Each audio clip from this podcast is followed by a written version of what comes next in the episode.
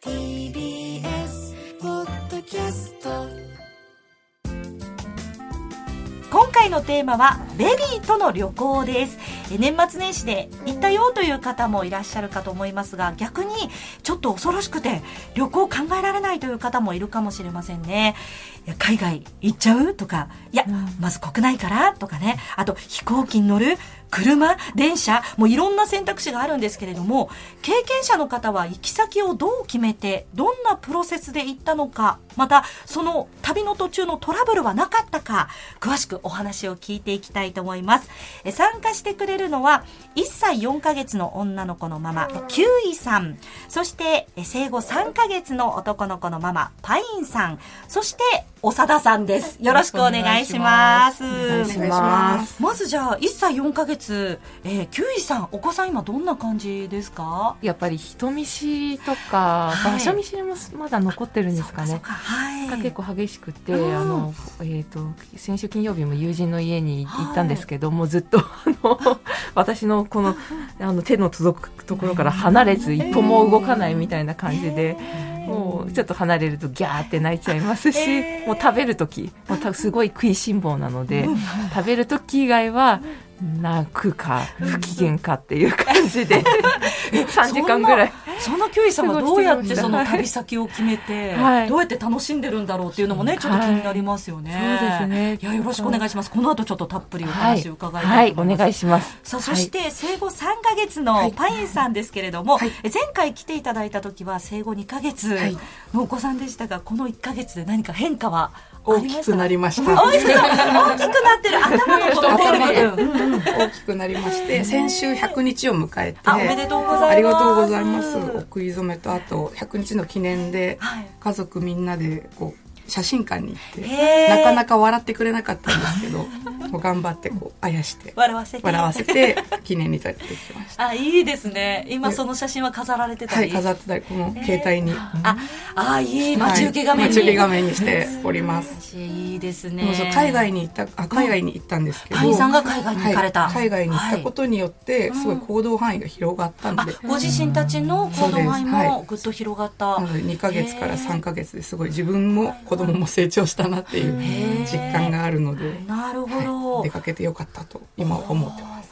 そして長田さんは、はい。えー双子の男の子がいますけれども、はい。長田さん的にはお出かけはどんな感じでしょうか？えっ、とあの実家に帰省するっていう、はい。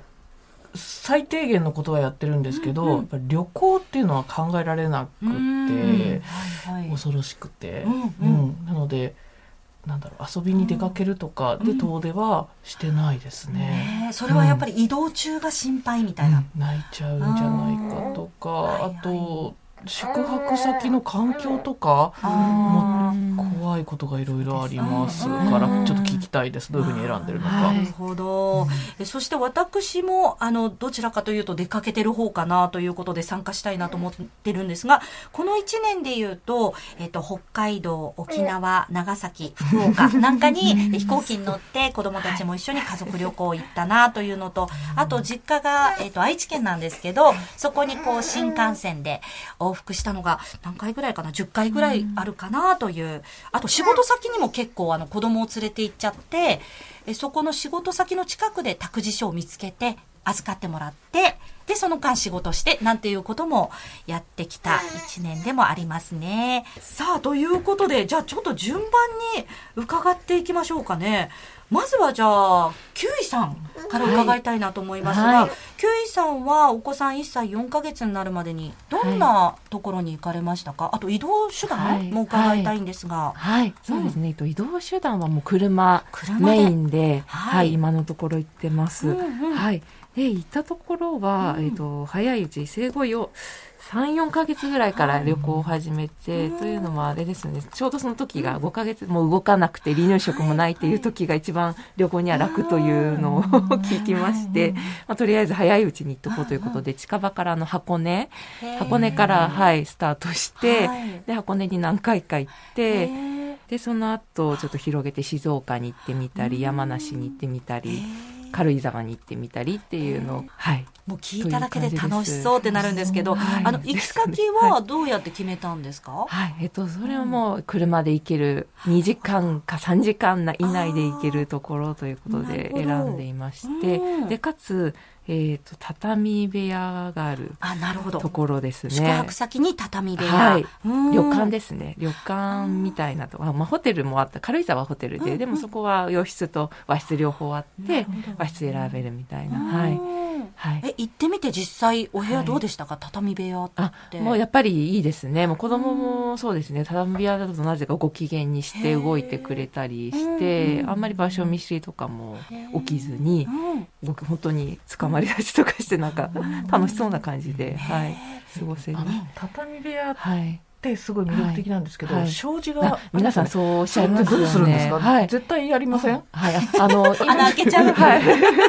今のところなくて、なんか、幸いその手の届くところにたった障子があんまりなかったっていうのがあるんですけど、なんかうちの子はもうそこよりも、なんか違うところに、もうおもちゃとかいっぱい持ってっていたんで、そっちの方に興味を示したりとか、あとなんかいろいろ和室の中ってなんかタグ？なんて言うんでしょうなんか案内板のタグとか電話とか、はいはい。リモコンとか、うん子供が手が届くやつがそうですね。いくつかありますよね。はい。そういうところの方に興味が、うちの子の場合はいたんで、ちょっと男の子とかだとね、興味がまた違うところに行くと思うのでわかんないんですけど。別のもので気を引かせれば、そうですね。うんはい。そっか、車だからおもちゃも結構多めに持っていけるそうですね。おもちゃと、はい。あと、お風呂グッズとかなんか座らせておく用の。あ、え、わざわざ持って行って。はい。はい。うん私はちょっと心配だったので、あとシャンプーとかも大きいので いけますし、荷物が多くても大丈夫なんで、車のメリットとしてはやっぱりおっしゃる通り、荷物が多くても OK っていうところだと思います。はい。実際行ってみて、あ、これがあったらすごく良かったなとか、これ持って行って便利だったとか、あとはいホテル旅館で、はい。このアイテムすごい助かりましたみたいなものってはい。ありますか、そうですね。私あんまりそういうのに疎くてお役に立てないんですけど、やっぱりその、うん。お風呂グッズですね。ああの普段家で座らせてうるん。ものとかあとはクッション、ちっちゃいうちだとなんか寝かせておくクッション、スポンジクッショあ、ンみたいな、リッツルでしたっけ、私は西松屋の500いくらの、え、安い そう。いうのもあるんですね。結構あの、はい、そう。手頃や。それが、定期的に買い替えは壁が入ってきちゃう必要なんですけど、でも、やっぱりその生後、私すごい長いこと使ってて、1年ぐああ、便利なんです歳ぐらいね。まではその上に寝ててくれたんで、はい、割とその動かないタイプの子だったんで、結構使えます。えー。あ、じゃあそでそれお風呂マットも一緒に持って行って、はい、そうですね。それはもう軽くて、あの、はい。で、紐がついててね、お風呂にビヨーンって使ったら吊り下げられるようなタイプだったんで、あの、多分新幹線とかでも、はい、使えるんじゃないかな。持ち運べるんじゃないかな。それは便利でしたね。うんはい。それってあの一回泊まる時っていうのは何泊ぐらいされたんですか、長くて2泊ですね。あはーじゃあその同じホテルとか同じ旅館ではいっていう感じで？い。そうですね。時によって違う、はあの、変えた時もありました。はい。でもやっぱり離乳食3回食始まって、で、フリーズで持っていくときは、やっぱりずっと冷蔵庫にね、置いといて、あ冷凍庫ですかそうですね。で、場合によっては、そのフロントにしか預けられ、あの、冷凍庫が部屋になかったり、電子レンジが、はい、ない時もあったんで、フロントにお願いししますって言って、預けてっていうのがあったんで、それを考えるとやっぱずっと連続してずっと同じとこに保管してもらう方が便利なんで。なんかいろいろ。ろあの、なんていうんですか、お弁当型じゃないですけど、あの、ドラッグストアとかで買えるような、あの、私は和光堂のよく使ってるんですけど、はい。ベビーフードですかね。ベビーフードはいなんかもありますけど、はい。キウイさん的には家で食べてるものが一番。そうですね。いいかなの方がいい。っていうのではい。まあ、それも交えながらな、帰りのパーキングエリアだけ、そのベビーフードにしてっていう。あどっちも行けるように。そうですね。えっと、宿に滞在してるときは、まあ一応部屋になんかテイクアウトとかで大人のは持ってて、その方が子供はご機嫌に、そっか。部屋で食べるようにして。そうですね。うん。で、一緒になんか、そうですね、冷凍のものをレンチンしてもらって、で、持ってきて食べるみたいな、感じですいません。ちょっと話がそれちゃいましたね。まあやいやいやいやはいや、もう具体的に。あるかどうかを確かめたり、そうですねレンジ使えるかを聞くのは大事そうですねそうですね。それはもう事前に電話で 確認したりして行きました。だから部屋食ができるに越したことはないってことそうですね。楽は楽でしょうね。食堂とか行かずにってことはいはいそっかそっか、はいなるほど。食堂行った場合もそのベビーチェアがあるかとか、あとはベビーカーごと入れるかとか、うるさくしてもいいかとか、あー。持ち込んでもいいかとかですかね、チェックポイントは。うんじゃあ事前に結構聞いて、はい、そうですね。確認してから、はい、決めるっていう。はい。なんかあの調べてるとベビーウェルカムな宿みはい。たいなのがあるじゃないですか。はい。そういうとこ選ばれたんですか？あどっちかっていうと、その、たまたまそうですね、選んだところが、あの、えっ、と、あの、山梨だと生鮮寮っていうところがあって、そこたまたまベビーウェルカムな、なんかミキハウスが認定するようなところだったんですねあのミキハウスのあのサイト、はい。ミキハウス認定のはい。ベビー、ベビーウェルカムみたいな。はいあれありましたよね、はい。でも、それ私あんま見てなくあて、たまたまはい。たまたまそこがそうだったんだ行ったらなんかそういう縦看板みたいなのが。えあ書いてあって、だはい。そっかだからそこから選ぶこともできるってことですもんね。はいここはあのベビーウェルカムですよっていう一覧から、はいあ自分たちが行きたいところに、はい宿あるじゃんっていうふうに選ぶのもありっはい。てだと思います。はい。私は違うんですけど、はい。ママニエールを見てたら、そのサイトが出てきたの、あーなるほど。ママ、ママニエールっていうのがあるんニエールっですね。ていうアプリがあるんですよ。アプリ、アプリがあるんですね。そうそこでなんかおすすめ情報で、そのこのサイトで調べウェルカムベビーのお宿、ミキハウス子育て総研。はい。なんか認ああ一覧が出てくるんですね。あのここはいいよって押してるやつが出てくるサイトがあって、これで見て想像を膨らませていました。あいいですね。長田さんはこれから行くところをこう、はいあここいいなみたいなリストアップして。軽井沢のマリオマリオットホテルにも泊まったんですけど、はいそこは和室もあって、であのそこはあのビュッフェあ朝食はビュッフェなんですけど、どうやら私は利用しなかったんですけど、子供連れてたらベビーフードとかありますけど出しますって言ってくださったんでへ多分出してくれるんだと思います。で子供ばっかりの奥のスペースとかありますあしそれはありがたいですはい。ね。はい。いいですね。騒いでもまあ大丈夫な、うんはい、ところでしたね。はい。で、ソファー席もあるので、うんゆはいったりと。あそこは割と食事、朝食のビュッフェはおすすめ。うわもう食べたい。もう大人として行きたいです。大人としても満足。へなんか楽しい、あの、地元の、はい、ものとか、あの、えっとな、いろいろありました。ちょっと、すいません。いろいろパッと出てこなくてすいません。でも楽しい感じでしたね。るほど。おすすめではあります。はちなみにそい。のはい。箱根とかはい温泉行かれてるじゃないですか。あそうですねはいその時は温泉は一緒には入れないですよね。あそうですねやっぱりそのおむつが取れてからなんで、うんはってなると、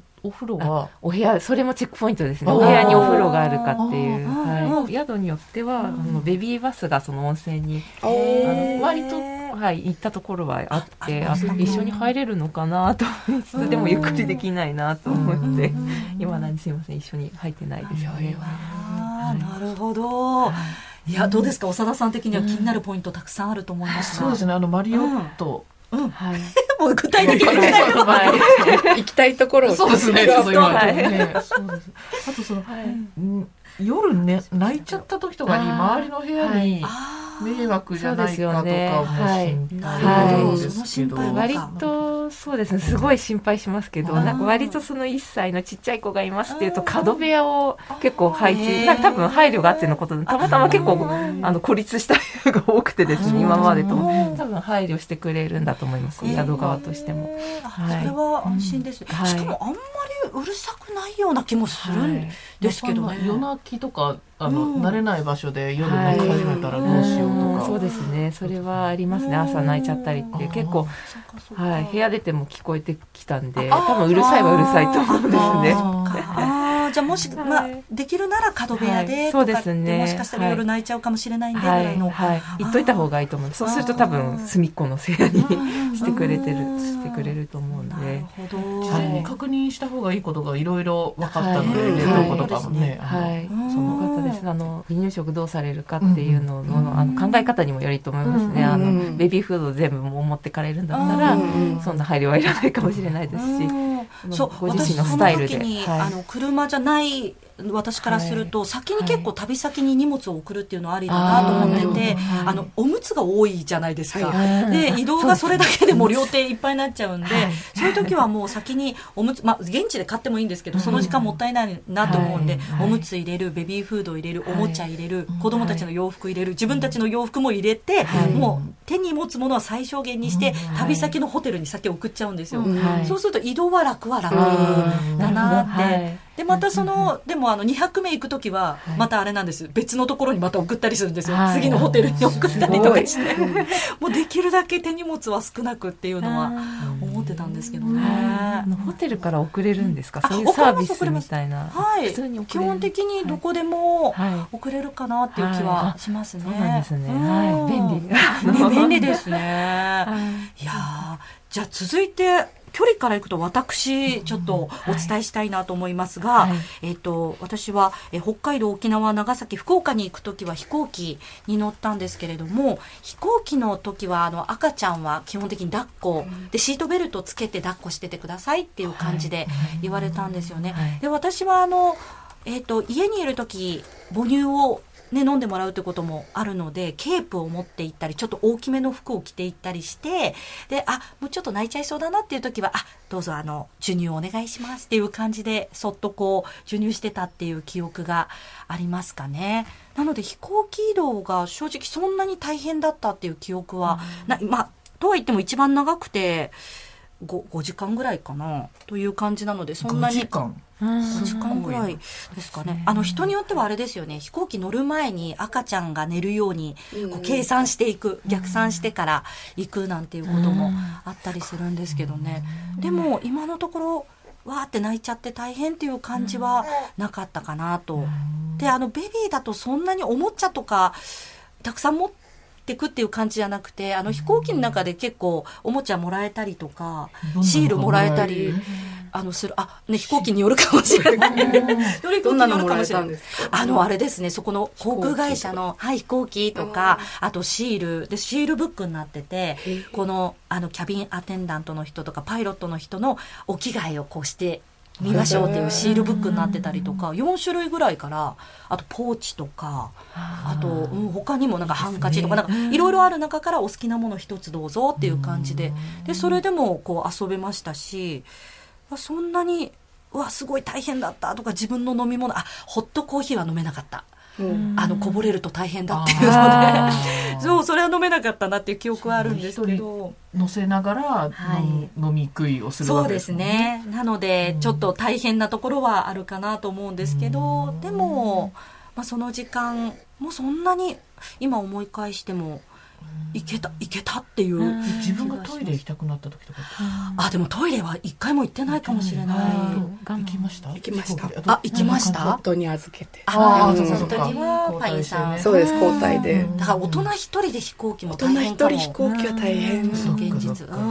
でも抱っこひもしてうん。無理やり行くっていうのもありかなとは思いますあれですよね、飛行機って赤ちゃん用のベビーシートとか特にないですもんね。私はある飛行機を選んで。えーそういうのもあるんだ。はいありました。へえ、あ、じゃあそこに座らせたり。座らせたんで座らせようとうん思ってたんですけどすごく嫌がったので結局抱っこになってしまったんですけどうんあーある飛行機会社もあるのでそれを選んであ、なるほど。大丈夫であればそこにずっと乗せられてあ寝ていってくれる。どういう感じなんですかそのシーあトもう本当にチャイルドシートみたいな感じで飛行機あの首座り前うん。の子供には飛行機の座面と反対側にシートが設置されて座面と対面になるみたいなはあ。形でシートが設置されるんですけどちょっと腰が座った子は座面と平行にチャイルドシートみたいな感じでセットされてそれに座らせて OK 一席分。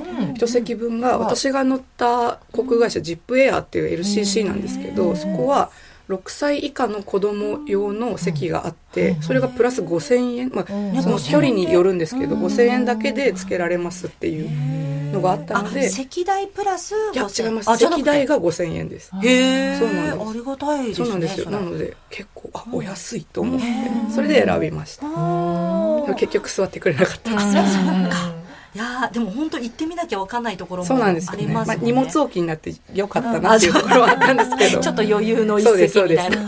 いや、なるほど。とそのベビー席がはい横になってるそうです、横になってます。横になるのを選べるので、えー親で挟むような感じでした？えっと、子供を窓側にしてで、親、親みたいな。ートイレに行きやすいように。と思って、その配置にしました。え、移動中困ることって何かありました？移動中、パニーさん。あの、うん。川島さんが、あの、泣いたら授乳っておっしゃられてたんですけど、はいはい。私は離陸の瞬間と着陸の瞬間のうん。耳が、おやってなる気圧の変化がすごく怖くて、うん。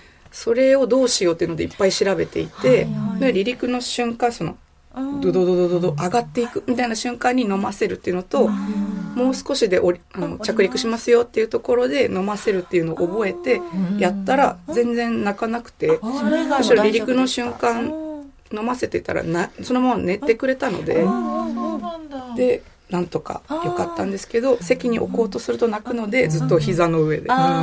あれ何時間パインさんも7時間。7 時間。わあえー、じゃあちょっと自分は大変。そうですね。大変だったけどでも無事に着いたので。よかった。晴らしい。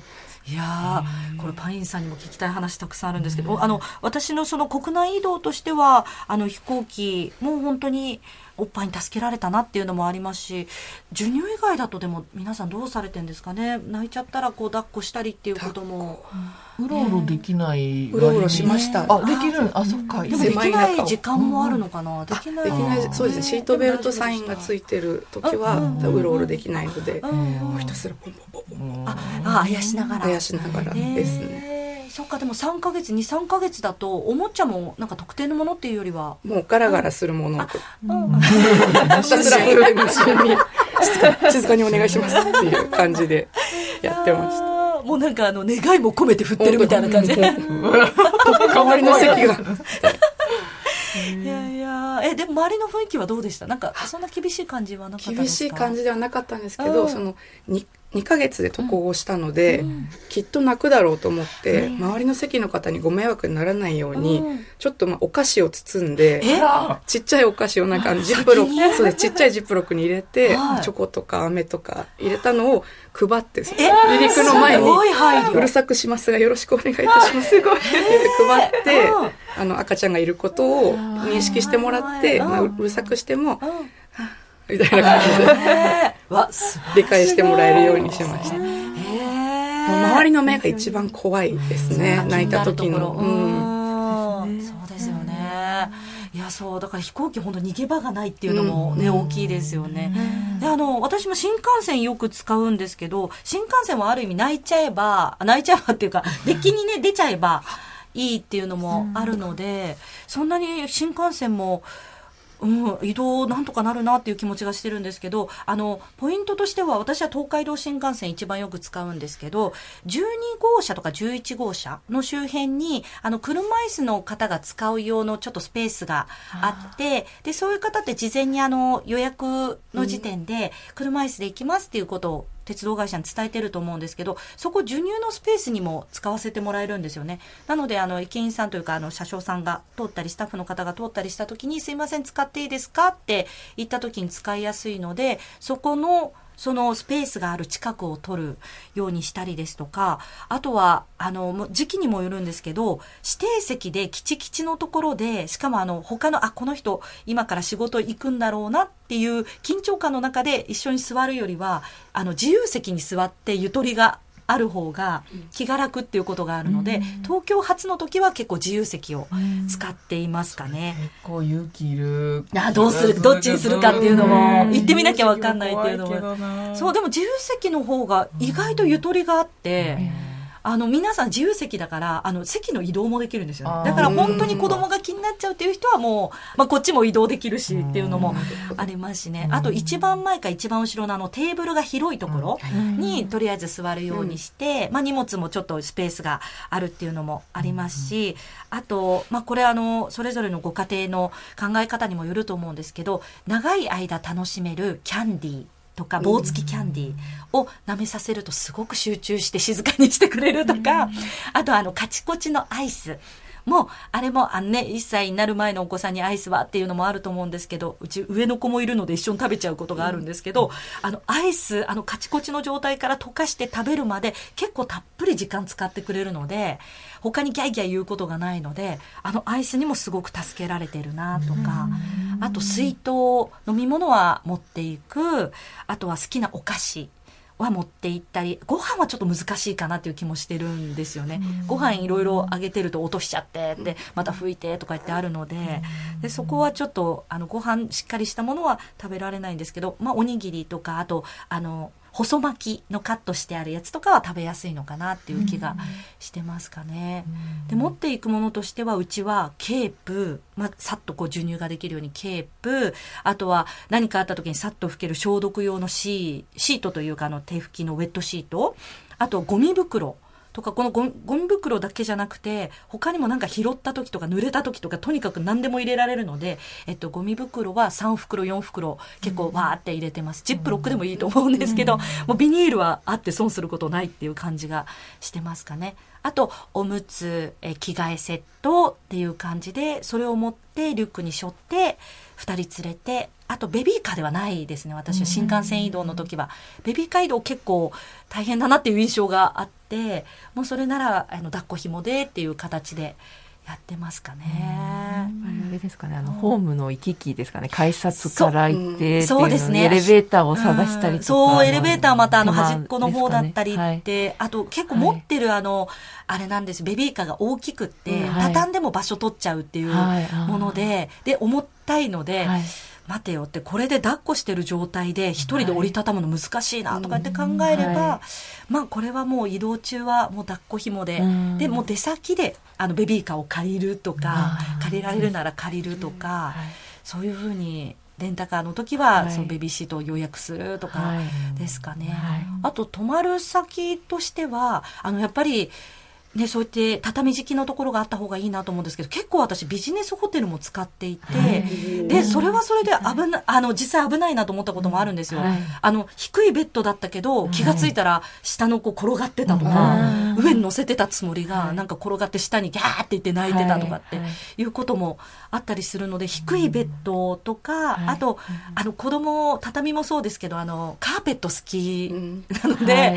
まああのまあ綺麗にしててほしい綺麗になってるといいなという願いも込めてあのカーペットだったらまあ走り回ってい。いかなっていう気はしてますかね。でそう私も泊まったところで最近泊まったところだと、えっと、沖縄の那覇で泊まった東急ステイ沖縄那覇っていうはい。ところがあったんですけどここすごくよくってロビーが広かったっていうのとで子供ウェルカムであの食べるところでなんかあの子供用の食器が揃ってたりとか椅子も揃ってたりとかあとご家族がやっぱり何人かいるとそれだけで気が楽になるというかうん。あワイワイしてても大丈夫そうだなっていうあと中庭があるんですよね。だから外に出かけなくても中庭で遊べたりとかあと部屋が広かった。あと部屋にドラム式洗濯乾燥機があって子供って結構なんかあまた着替えたまた着替えたってなるんですけどそれがこう一気に大人の分も含めてそう洗濯乾燥ができたっていうのも洗剤もあったんですよ確か。であと部屋にミニキッチンがあったり電子レンジがあったりであとあそうここはホテルの隣がドン・キホーテだったっていうのも そう大人はお酒も買いに行けるで何か困ったらすぐ何か買いに行けるっていうここすごく助かったなっていう記憶がありましたね。すごいなんか長期滞在用なんあですかね。そうかもしれないですね。はい。で、きっとあの、一回泊まったらお気に入りになって、あ、はいここ拠点にして動けばいいんじゃないみたいに、ん皆さんなってるのかなっていう。私がこれ SNS に上げたんですよ。ここに泊まったって言ったら何人かから、あ、私もそこ好きっていうのが送られてきたので、あ、皆さんお気に入りのとこなんだ。あの、東急ステイでももちろんいろんなタイプがあると思うんですけど、そういう、あ、これは便利だったなっていう気がしてますね。そう。ね。ベッねド問題もこれ本当にどうするんだろうな。あの子供用のベッド貸してくれるところもあるけどもう1歳超えるとね立っちゃうしうんうんだから旅館で布団か大人で挟む。うんかとか、はいあとベッドはそれぞれのあのベッドの置き場があるんですけど、あの、私ホテルに確認する場合と確認しない場合とあるんですけども、早速2つバンってくっつけちゃいます。あの、間のテーブルとか、ちょっとすいません、移動させますとか言って、テーブル、あの、はい。ホテルで、そうそうそう、ベッドくっつけてって使っちゃいますか。うね。ん。足元の方にはなんかクッションとか置いとけば、万が一落ちた時に大丈夫ですかね。そうでなんかすね。工夫はいろいろできそうですね。壁際にこう寄せてとかって、そう、なるべく落ちない面を。今回のベビマヨ座談会前半はここまでですえ同時に配信されています後半も皆さんぜひお聞きください